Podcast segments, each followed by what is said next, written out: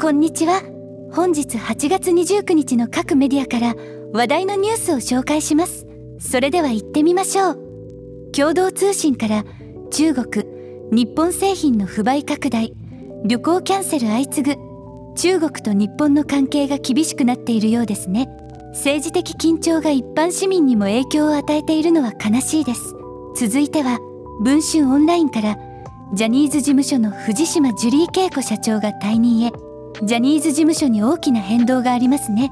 新しいリーダーシップに期待が集まります。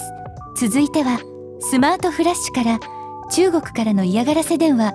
責任は日本政府。この発言に対する批判は理解できます。しっかりとした政治対応を期待します。続いては日刊スポーツから江川翔子氏。新たな中国人排斥でしょう。排斥の問題はどの国でも重要です。こういった状況は避けるべきです。続いては中日スポーツからジャニーズ事務所がコメント発表。ジャニーズ事務所が真摯に対応するというのは一歩前進です。続いてはオリコンから実写映画「ゴールデンカムイ」主演杉本役は山崎賢人。この漫画大好きなんです。映画も楽しみです。続いてはデイリースポーツから広沢克美氏。大差優勝時は CS 取りやめるべき。スポーツのルールについての議論は面白いですね。多くの意見が出るでしょう。続いては TBS ニュースディグから埼玉西武ライオンズの山川穂高選手を嫌疑不十分で不起訴処分。スポーツ選手も個人です。注意が必要ですね。続いてはマイドなニュースから60年近く続く喫茶店。最近の食べない客に困惑。これはまた難しい問題ですね。どちらにも言い分はあると思いました。続いては毎日新聞から23年上半期の出生数過去最小の37万1052人。出生数の減少は日本の未来に影響を与えます。